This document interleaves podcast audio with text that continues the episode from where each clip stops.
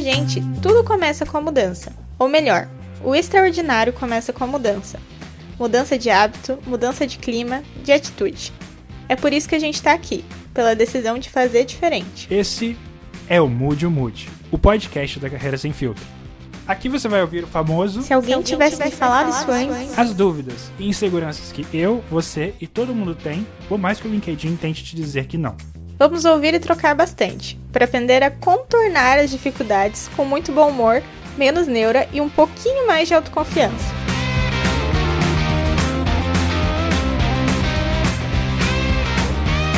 Fala galera, aqui é o Igor Açafrão, capricorniano e co-apresentador desse podcast, beginner de meditação e fã de pessoas incríveis com boas histórias. Fala gente, aqui é a Amanda. Série dos anos 2000 formaram meu caráter. Ouço as mesmas músicas desde os 14 anos e suspeito que as Amandas foram as Valentinas da década de 90.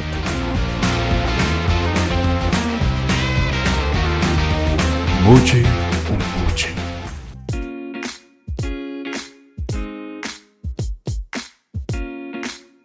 No episódio de hoje, a gente vai entender um pouco melhor por que a publicidade feita para mulheres estava tão carente de bom senso e como isso tem mudado nos últimos tempos. Afinal, tem gente com toda a disposição possível para fazer essa mudança acontecer.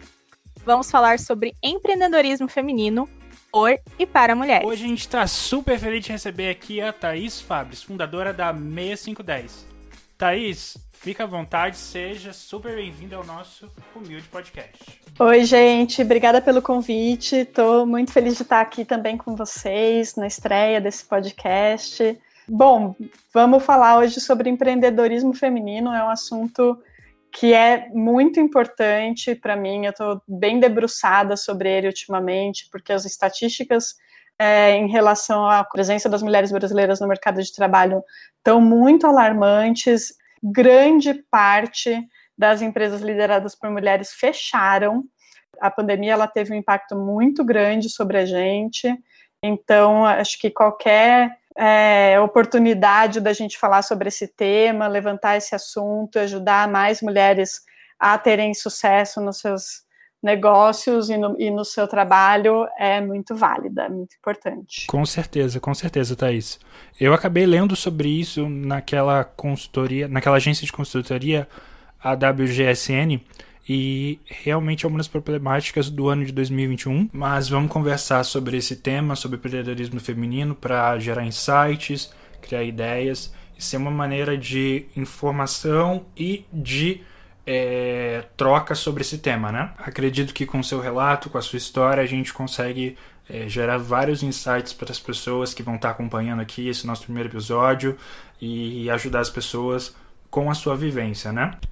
E para começar essa nossa conversa, Thaís, a gente gostaria muito que você contasse algo sobre você, que o seu currículo não diz, mas que é essencial para o seu sucesso é, na sua vida, tanto profissional como pessoal. Ah, poxa, às vezes eu coloco isso no meu, no meu currículo também, tá? Tem pouca coisa que eu não coloco, mas tem duas coisas que são chave para o sucesso na minha vida, que não, não necessariamente aparecem no meu currículo. Uma delas é que eu sou professora de yoga formada e dou aulas de yoga esporadicamente para os amigos. E isso é muito importante porque a yoga é uma das bases para meu para minha sanidade mental, assim, é, e me ajuda muito a enfrentar os desafios de ser uma mulher empreendedora na, na, indústria criativa, ainda mais. E o outro é que eu sou do carnaval, eu sou parte estandarte no Bloco Pirata. Então, estou o quê? Sofrendo, porque não vai ter carnaval esse ano. Isso é muito fundamental em quem eu sou, assim. É uma expressão artística, é algo que me traz outras referências e convivência com pessoas que não são do nosso mercado que vão de idades de 18 a 60 anos e que estão no convívio do dia a dia ali por causa do bloco. Então, é uma, é uma coisa que me enriquece demais, assim. Total. Thaís, eu queria voltar um pouquinho é, no tempo e te perguntar qual foi o momento chave que você percebeu que as marcas precisavam de orientação para falar com as mulheres Queria saber se rolou algum episódio específico, algum momento que você pensou, não, isso aqui pode virar um negócio. Bem legal essa pergunta, Amanda. Teve um momento chave é, que foi ali para 2013, 2014.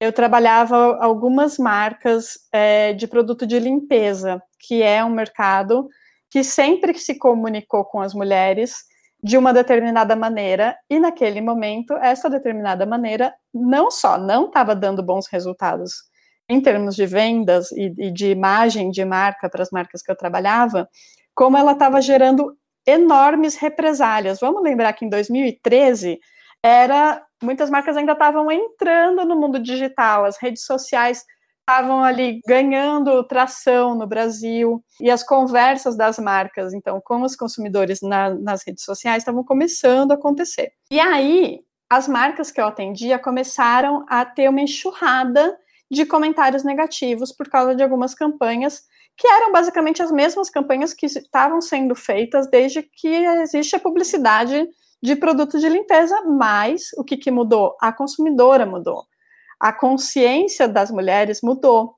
O lugar delas na sociedade mudou. As mulheres estavam com mais dinheiro no bolso, estavam acessando novas posições na sociedade, estavam acessando, tendo acesso à educação e se organizando mais no que hoje a gente entende como a quinta onda do feminismo. O que aconteceu? Marca, as marcas entraram em desespero e, e vieram para mim falar. Eu ainda era diretora de criação na agência, mas a gente era muito parceiro assim dos clientes. E eles vieram, Thaís, antes da gente fazer qualquer outra coisa, você vai precisar explicar. Detalhe, a gente era só da agência digital, tá? As campanhas não eram necessariamente criadas por nós. É, você, você, precisa me explicar o que está acontecendo nas nossas redes sociais. E a gente chamou algumas representantes de movimentos feministas, algumas mulheres que estavam batendo nessas marcas nas redes sociais, para uma conversa na agência contrariando todas as pessoas que falavam: meu Deus, elas vão botar fogo na agência, como é que você vai chamar essas feministas raivosas aqui para dentro, pipipi, papapá. Chamamos elas para conversar, criamos um dossiê para essa marca, que era meio falando óbvio, assim, né? Por que, que você não pode falar determinadas coisas, colocar a mulher sempre num papel subalterno ao homem, o homem que não é capaz de fazer as tarefas domésticas, alguns clichês publicitários que já não servem mais para os dias de hoje, e apresentamos isso para o presidente da companhia. Juro, gente, o queixo deste homem, a boca dele foi abrindo assim, ó, o queixo literalmente caindo o queixo dele conforme eu apresentava. Ele assim, eu nunca tinha pensado nessas coisas por esse lado. E aí me caiu a ficha que era assim, cara, se a gente explica para quem precisa saber, existe uma abertura, sabe? E existe também abertura porque os caras estão perdendo negócio. Então, foi ali que bateu, assim, caiu a ficha de que existia uma demanda de, de mercado por alguém que fizesse essa tradução das mudanças de comportamento das mulheres para o mundo corporativo. Então, você sentiu que faltava explicar o óbvio mesmo, né? Dar, dar o caminho para as pessoas que não tinham tanto contato com esse universo ou não procuravam entender esse universo, né? Que faltava isso nas empresas, é isso? É isso, mas eu acho que não é nem tão óbvio para todo mundo, sabe? Existem coisas que são muito óbvias hoje, por exemplo, em 2021, e que em 2016 elas não eram, não eram tão nítidas. A gente está falando de uma mudança que ela ocorreu ao longo de bastante tempo, mas que ela ficou clara em termos de tempos corporativos muito rápido. Nem todo mundo conseguiu acompanhar essa mudança que estava acontecendo, ainda mais porque o mundo corporativo ele estava correndo atrás da revolução anterior ainda, que era a revolução, era a revolução digital, né? Então, a, a, enquanto a revolução digital estava acontecendo, ela deu origem ao que a gente chama de revolução das pessoas, que são as pessoas se encontrando, muito, muito por causa das redes sociais, e dividindo essas tensões e se organizando em movimentos é, e indo cobrar de quem estava incomodando. Então, isso, essa parte foi muito rápida e ela veio junto com, com essa revolução digital que as marcas ainda estavam correndo atrás. Então, parece óbvio olhando daqui, mas naquele momento não era.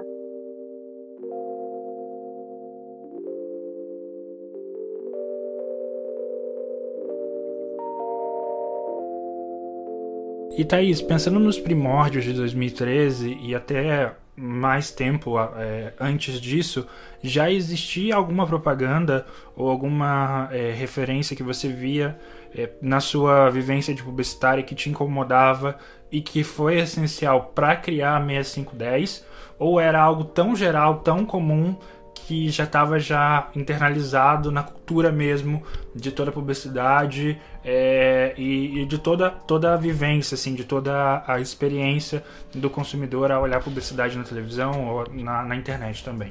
Tem, tem duas, duas coisas nessa sua pergunta, tá, Igor? É, uma é, eu passei muito tempo fora do Brasil, eu fiquei quase cinco anos em Portugal, e lá a propaganda funciona de outro jeito, eu atendia marcas que não eram voltadas para o público feminino, então, é, muita coisa que me, começou a me incomodar quando eu voltei para o Brasil em 2011, é, até então não fazia parte do meu dia a dia.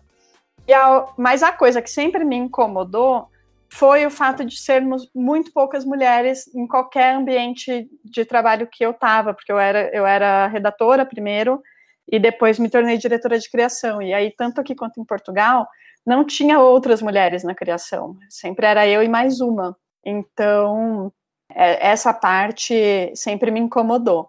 Quando eu voltei de Portugal, lá em 2011, é, e fui atender marca de moda, varejo de moda, era gritante a diferença entre as mulheres que apareciam no catálogo da empresa que eu atendia, no site, no, na comunicação em geral, e as mulheres que eu via na rua e que eu sabia qual que era o, o biotipo né, da, da, da mulher brasileira, o comportamento da mulher brasileira, e aquilo não estava refletido na comunicação. Então, aquilo para mim me parecia, antes de mais nada, um grande erro de comunicação. Era assim, gente, tem como a consumidora se enxergar nessa marca? Se, se, vocês não mostram ela, como é que ela, como é que ela vai comprar se ela não se identifica, né? É uma coisa muito básica.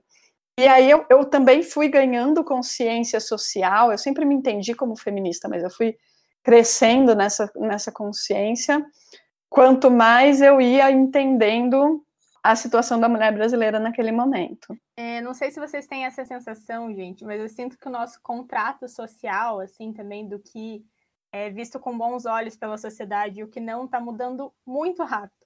É, acho que uma prova é o, é o Big Brother, né? A publicidade tem dificuldade de acompanhar porque realmente é muito rápido, né? E a, gente só tem noção dessas respostas porque hoje a gente tem as redes sociais abertas, a gente tem o Twitter, a gente acompanha em tempo real o que as pessoas estão falando sobre, né? E alguns anos atrás, acho que a gente não tinha essas respostas tão rápidas, né, Thaís? Sim, total. Alguns anos atrás, imagina, quando eu era jovencita, tinha vinte e poucos anos, se eu, se eu vi uma coisa que me incomodava na TV, eu no máximo ia virar para o lado e falar para minha mãe, pô, achei isso aqui estranho, você não achou estranho? Eu não ia nem ter repertório para falar por que eu achei estranho, e, ne, e, nem ter muito com quem dividir. Eu ia dividir ali com a minha mãe, que estava sentada do meu lado vendo TV. Ela ia falar achei ou não achei, e ia morrer ali o assunto. Hoje, se eu vejo uma coisa na TV que eu acho estranho, eu vou no Twitter, eu vou no grupo de WhatsApp com 200 pessoas, eu vou no, no, no Instagram, eu vou questionar diretamente a marca. Isso acelera demais a mudança, né? E a gente está com muito repertório também. O repertório ele foi sendo construído é, e, e, ele vai desde a academia né, até a cultura pop. A gente tem aí Beyoncé é, falando sobre temas super relevantes é, de, de, direitos das mulheres, por exemplo. Eu falei da Beyoncé, mas se a gente pegar as, as meninas do sertanejo, também estão falando sobre vários temas que são muito relevantes, da, youtubers e, enfim, infinito, né? Então. É, recuperando um pouquinho do que você falou, Thaís, é, que nessa, nessa primeira empresa né, que você levou o relatório sobre como as mulheres estavam se sentindo em relação àquela publicidade naquele segmento, é, eu queria te perguntar se no começo da, da Meio 510 vocês sentiram ah, alguma resistência pra, por promover a comunicação pelo ponto de vista feminino, ou se foi um processo mais natural, se as marcas já estavam prontas para isso. Cara, não sei se as marcas estavam prontas, eu acho que a, a, a, gente foi amadurecendo também junto com o mercado. Você fala o começo da 6510, mas a gente tem seis anos, eu ainda acho que a gente está no começo, ainda estamos aprendendo muito. É, então, e o mercado também, então eu acho que a gente tem uma curva de aprendizado aí que foi, foi sendo feita muito em conjunto. E, e, o mercado sempre foi muito receptivo com a gente, coisas de assim, começo do começo, né, lá no, nos primeiros meses da 6510, a gente, a gente foi abraçada pelo Grupo ABC, que era é, o maior grupo de comunicação nacional, né, ou era na época, o maior grupo de comunicação nacional, que deu um monte de apoio logístico e estímulo, até financeiro, para a gente começar e, e, ganhar uma tração aí. A gente só não, a gente só não foi absorvida pelo grupo ABC, porque a gente resistiu bastante na época a, a entrar para algum grupo de comunicação. Cara, eu lembro de diretor de grande, grandes, grandes empresas, assim, falando para mim, cara, você tem uma, tem uma coisa muito poderosa na mão, não, não larguem disso, o que vocês têm é muito grande. Então, é, teve muito estímulo, assim, do mercado para a gente existir. Isso é, todo mundo falar, acha que a gente enfrentou barreiras assim para nossa existência e foi pelo contrário. Eu acho que era era uma necessidade tão latente que nós fomos muito bem-vindas desde o começo. Nossa, que delícia! Deve ter sido muito estimulante, né?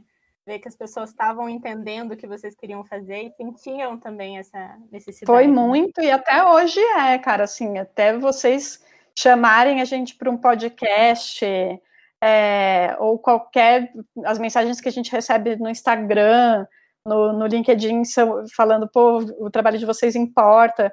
É muito difícil empreender e é, é uma tarefa muito solitária também empreender. Então, é, até hoje, seis anos de estrada aí, todo, todo estímulo é, é sempre muito bem-vindo para a gente não, não desistir, sabe? Não, não mudar de ideia. Com certeza, com certeza, Thaís.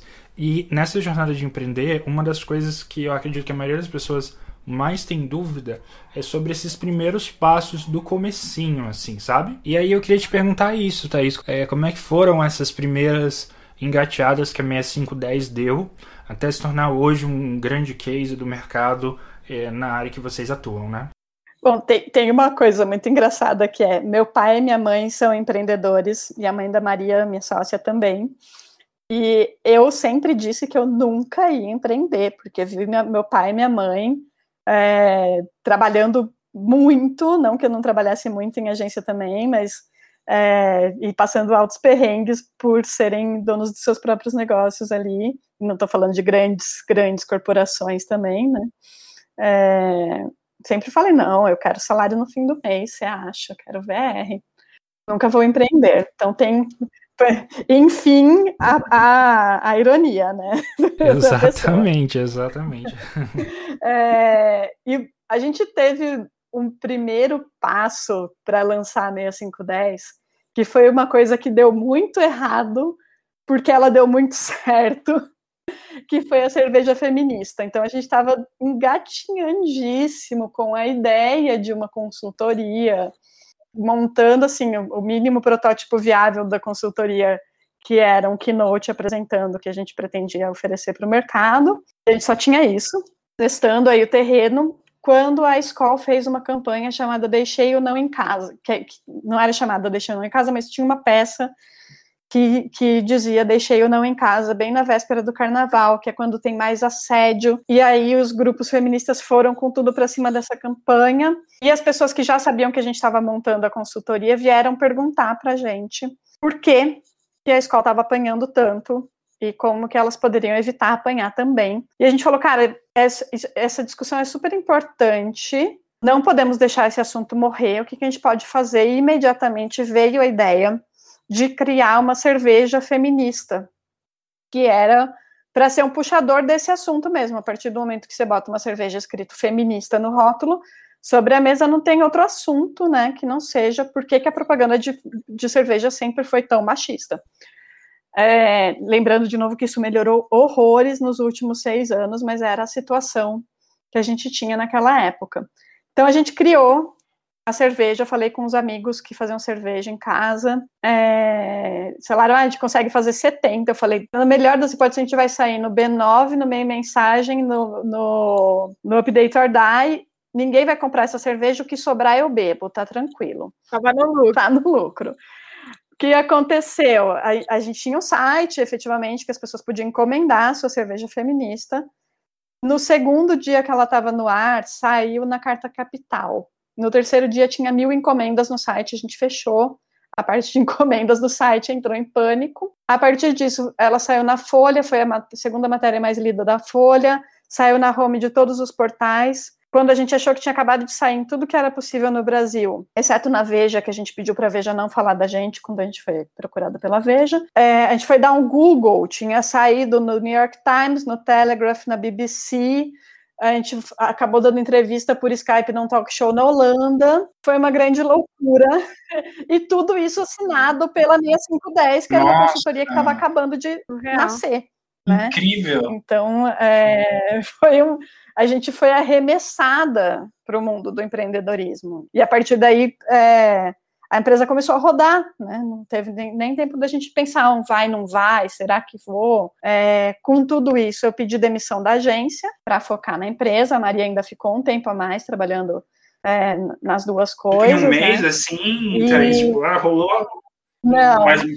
Foi, foi um processo de três meses, assim, entre a gente lançar a cerveja feminista e eu sair da agência. Foi um chamado da natureza mesmo, né? Não tinha opção.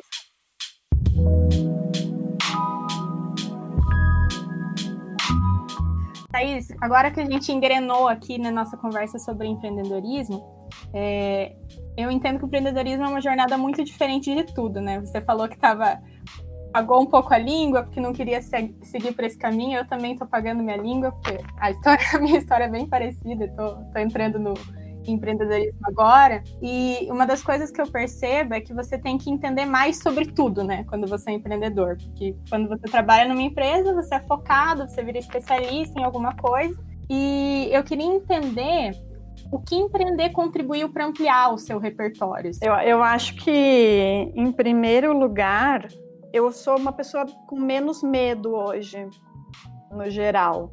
Porque se você tiver muito medo, você não, não empreende, não lança projeto, não dá a cara a tapa. Eu sempre fui muito cara de pau, mas eu tô muito mais cara de pau. E a outra coisa engraçada é sobre empreender, né? Nisso que você falou, que a gente tem que entender um pouco de tudo. Eu, me, eu aprendi outras capacidades profissionais que eu não tinha. Por exemplo, hoje, a maior parte do meu trabalho na 6510 é fazer prospecção que era uma coisa que eu nunca tinha feito na minha vida. Outra, outra grande parte do meu trabalho é fazer orçamento, que é outra coisa que eu, eu fazia às vezes, auxiliava os gerentes de projeto em algum, em algum aspecto ou outro de fazer um orçamento, mas nunca tinha eu sentado para fazer um orçamento de cabo a rabo. Então, são, são capacidades profissionais que eu não tinha antes e que eu tenho hoje, sabe? Que é, que é legal aprender também. Muito, muito bom. A gente está aprendendo na prática, né? Exatamente, contato, exatamente. Nunca viu antes. Nossa, primeira vez que eu vi um planejamento financeiro, Thaís. Fiquei quase louca. a gente que acha que é de humanas, né? Vamos lá lidar com o número. Eu, eu e a Maria, a gente tem um, um GIF que a gente sempre manda quando a gente erra alguma coisa de financeiro e a gente erra muito, assim. É, é, é, só porque a gente tem uma proteção espiritual muito grande que nunca deu nem, nenhuma, nenhuma, nenhum problema muito sério. Mas a gente tem o GIF que é o, é o guaxinim com ábaco, que é o, simboliza o nosso financeiro, sabe? Hoje a gente tem uma pessoa no financeiro que cuida e tal, mas durante muito tempo foi o guaxinim com ábaco fazendo Orçamento. Nossa, me manda essa figurinha depois, vou usar e muito. É, é engraçado porque a gente aqui na Mood, em relação a essa questão de prospecção, a gente está tendo que contatar pessoas é, que a gente nem sabia que tinha possibilidade de contatar. E é algo que está sendo muito presente aqui dentro da, da, nossa rotina também. E durante esse processo a gente vai aprendendo como se faz uma abordagem, como que contata da melhor maneira possível e como que consegue mostrar é, o nosso trabalho também, né? Isso é algo que acaba dificultando para quem quer seguir para a área de serviços, principalmente em serviços muito inovadores, muito novos, sem, sem uma grande retrospectiva de é, antigos é, portfólios e antigos é, orçamentos, né? Sim, total. É, a gente foi atrás de uma consultora em finanças é, empresariais, que é a Denise Damiani, que ela só atende é, pequenas empresas é, que são lideradas por mulheres. E a gente aprendeu muito, porque eu acho que também é uma parte desse processo de aprender novos, novas skills, né, novas capacidades corporativas aí, é a gente saber admitir que a gente não sabe fazer uma coisa e pagar quem sabe para ensinar ou para fazer para gente, sabe? E, e, e, entender mesmo como que a gente vai se precificar, como que a gente vai organizar a, parte financeira da empresa, como e, e adaptar isso para o que a gente acredita. Então, por exemplo, a gente não gosta de vender trabalho por hora, a gente gosta de vender trabalho pelo valor do trabalho, é, pelo valor que ele, que ele agrega ao, ao problema do cliente, né? E, e, a maior parte das formas de precificar no nosso mercado são por hora. Então, sentar com a Denise e desenhar como que é a nossa planilha de orçamento se ela não é por hora, né? É, então, tem, tem esse aspecto também de, de buscar o conhecimento, né? Com certeza, com certeza.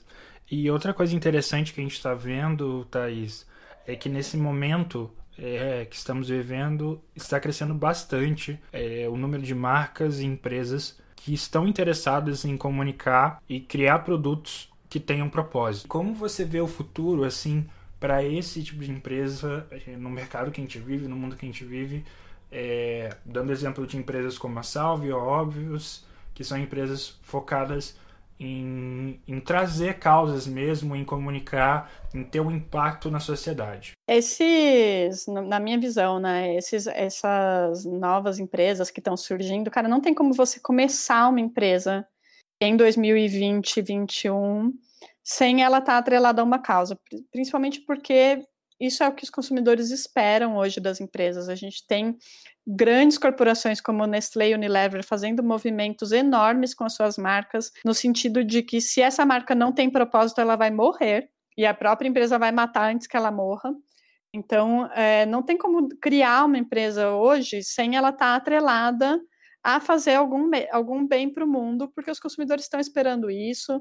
É, tem pesquisa aí da McKinsey que saiu durante a pandemia que mostra que a pandemia é, faz com que as pessoas esperem ainda mais das marcas que elas tenham um impacto positivo nesse cenário, porque basicamente todo mundo sabe que as corporações têm dinheiro e hoje você ter dinheiro e não aplicar esse dinheiro para o mundo melhorar é, é, é, muito mal visto, sabe? É visto como, poxa, você poderia estar tá fazendo alguma coisa e não está fazendo. Então, é uma, é uma resposta é, natural ao, ao, que é a demanda dos consumidores e que é, é, o que é a demanda das pessoas também, né? Eu acho que todo mundo, é, de maior ou menor grau, está querendo ter uma vida com mais propósito e que ajude o mundo a ser um lugar melhor para todo mundo, né? Total, né? Agora a gente está começando a cobrar mais o posicionamento que socialmente a gente já cobrava, né? Então tá estamos cobrando as empresas, as companhias, né? O que, que vocês têm a dizer sobre isso? O que, que vocês estão fazendo em relação a isso, né? Uhum. É, Thaís, aprofundando um pouquinho mais essa questão de ter um empreendedorismo relacionado a causas, a propósito, eu queria entender como é que foi o processo de vocês na Meio 510 de criar uma comunicação mais inclusiva para as mulheres e respeitando a individualidade e a realidade de cada uma.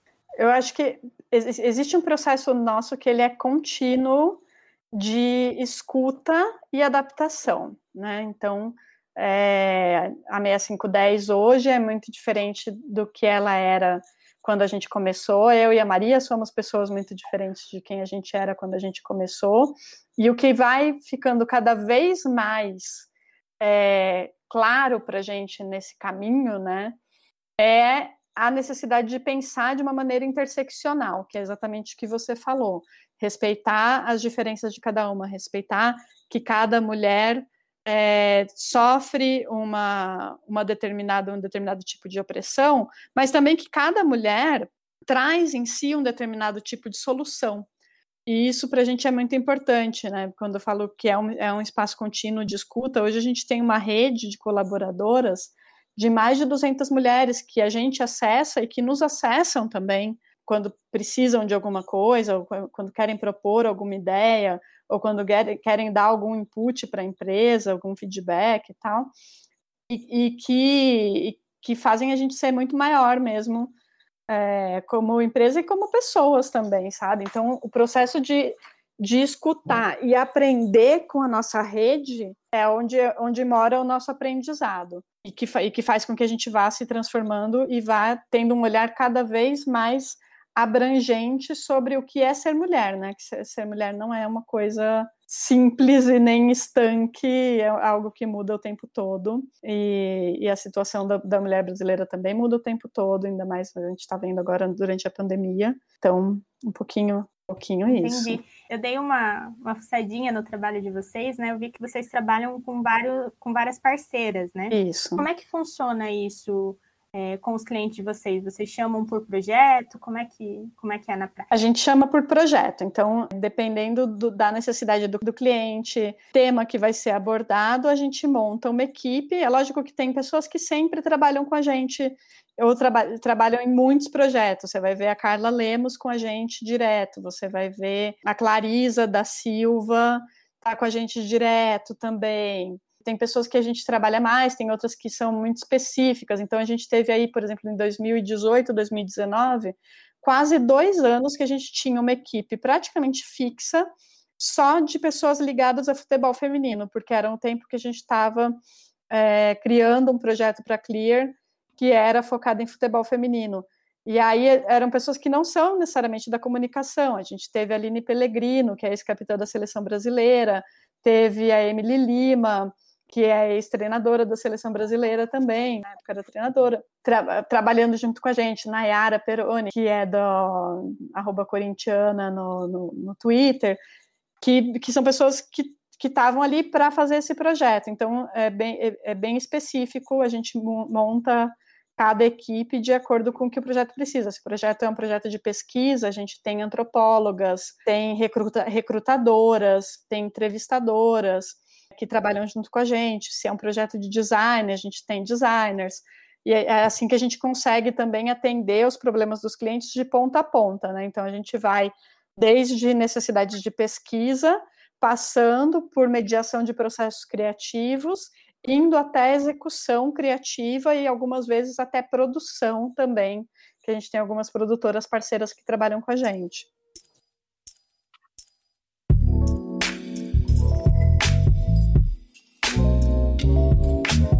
Thaís, é, agora a gente vai falar sobre um, um quadro que a gente criou para o nosso podcast.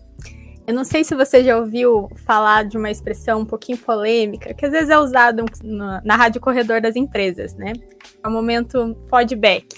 É aquele feedback que a gente sente que não é muito construtivo e que a gente recebe é, de uma forma às vezes meio distorcida, né? Como o nosso objetivo aqui é também falar sobre perrengue, é fazer com que as pessoas é, sintam que todo mundo tem problema, todo mundo passa por algumas questões durante a carreira, né?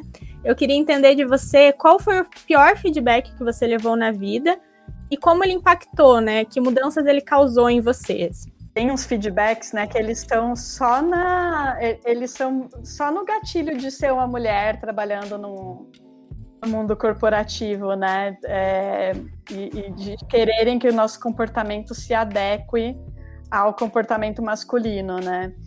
E aí tinha, tem um feedback que eu ouvi várias vezes de RH, de colegas de trabalho, de chefe, que era você é mole com a sua equipe. Você pega muito a sua equipe no colo e passa muito a mão na sua cabeça da sua equipe, quando eu, quando eu trabalhava como diretora de criação. Foi um feedback para o qual eu nunca me dobrei, porque eu tinha muita certeza, assim, de que eu não ia ser a pessoa que fode a equipe já que estamos usando a palavra feedback aqui, estou liberada. Falar palavrão é sempre bom. Não, eu não ia ser a pessoa que grita com a minha equipe. Eu não ia ser a pessoa que faz as pessoas trabalharem de final de semana, principalmente porque eu não quero trabalhar de final de semana, então eu não vou fazer isso com os outros. Ou virar à noite, essa, essa era sempre a cobrança, né? Que eu deixava as pessoas entrarem e saírem no horário que elas quisessem, contanto que elas me entregassem o trabalho que tinha que ser entregue. Então, foi sempre uma uma luta, assim, sendo uma mulher que não queria, é, em alguns aspectos, onde dava para evitar assumir comportamentos masculinos na gestão de uma equipe, é, sempre foi essa luta, assim, de tomar esse feedback N vezes e, e segurar ele e não, não absorver, né? Nossa, muito, muito bom ouvir isso, né? A gente ouve algumas coisas assim durante a carreira, é, e na, eu já passei por isso, assim, às vezes na hora você você pensa, né? Não, será que faz sentido que, que eles estão falando para mim? É, eu acho importante a gente falar sobre isso, assim, que a gente tem que se manter fiel aos nossos valores pessoais, né? Que a, a corporação, a organização, ela não sabe tudo sobre você, ela não vai ser a Bíblia que dita teu comportamento, né? Porque hoje tem algumas culturas que são, algumas culturas corporativas que são meio agressivas em relação a isso, né? Sim, e olhar também para quem está te dando esse feedback. É um homem? Sim, nada contra homens, tenho até amigos que são. Mas, às vezes. Igor saiu da E eu tomei esse feedback de muitas mulheres também, não, não foram só de homens, mas eu, eu falo muito para as meninas que eu dou mentoria hoje e tal, é, sobre isso, assim, de onde vem esse feedback? Por, no que ele se baseia, sabe? Para a gente filtrar também, porque às vezes a pessoa está falando de um lugar que não é o mesmo que a gente acredita. Então você não, não precisa levar tudo tudo que você ouve para casa, né?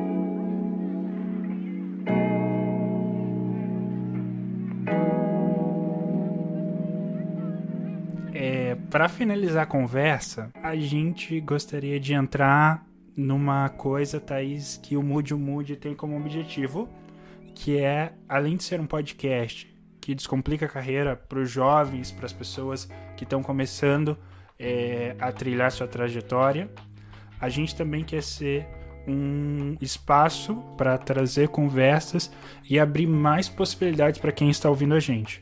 E a partir disso, a gente gostaria de saber, Thaís, qual conselho você daria para quem está pensando em empreender com uma base de inclusão e pluralidade nos seus projetos? Eu acho que, bom, primeiro o conselho que eu dou para quem está pensando em empreender, ponto. Se você está ouvindo um chamado lá do seu coração de uma coisa que você precisa fazer, faça. Se não é uma coisa que você precisa fazer, não é uma coisa que você precisa colocar no mundo, senão você vai ser infeliz se você não colocar essa coisa no mundo. Pensa bem, porque dá muito trabalho. Então, às vezes é melhor você continuar no seu emprego. A outra coisa é especificamente para quem quer ter um viés social naquilo que vai fazer, quer ter um impacto social, é, não fica só no discurso. Então, quando você se propõe, é ainda mais difícil. Quando você se propõe a defender uma causa, você vai ter que walk the talk, né? Eu odeio ficar usando expressão em inglês, bem publicitária, é um vício que eu tenho mesmo, mas você vai ter que é, agir de acordo com, com aquilo que você está se propondo. Então, vou dar um exemplo é, da 6510. A gente se propõe a ser uma empresa que traduz os comportamentos femininos para o mundo corporativo. Existe, óbvio, um entendimento de que nós somos uma empresa feminista pelas coisas que a gente defende, pelas coisas que a gente acredita. Se nós somos uma, uma empresa feminista interseccional, as nossas equipes elas precisam ter no mínimo 50%, mulher, 50 de mulheres negras. Nós somos muito cobradas por isso. É, então saiba que quando você vai empreender com um viés social, isso vai te dar mais trabalho e vai trazer mais cobrança de quem está de fora. É, mas, por outro lado, você vai, você vai também criar uma coisa que eu acho que dá mais orgulho, né? Porque você sabe que você não está apenas participando ali do jogo capitalista, mas você está, de alguma maneira, tentando gerar alguma transformação. Perfeito, perfeito. Eu acredito que essa é uma excelente maneira de encerrar o nosso primeiro programa. Acredito que é um, um, uma fala que dá um bom insight para quem está ouvindo e para essa geração que está vindo também entrar no mercado de trabalho agora. E eu tenho certeza, Thaís, que muitas das pessoas que estão estudando esse podcast agora estão fazendo ou em busca de fazer projetos com o coração. E com certeza é, esse é um excelente começo. Com certeza. Eu fico muito feliz de saber que tem uma geração vindo aí que está que tá pensando já desse jeito e que os negócios que vão ser criados a partir de agora eles já nascem em outra realidade e pensando em ter outro impacto, e eles são feitos para outro mundo, né? Então, me dá muita esperança, assim, na humanidade. Muito obrigado, Thaís, novamente. Nossa, demais. Muito obrigada. Agradeço de novo o convite, foi um papo muito gostoso e estou à disposição aí para conselhos, mentorias, o que vocês precisarem aí para fazer a MUD acontecer, contem comigo.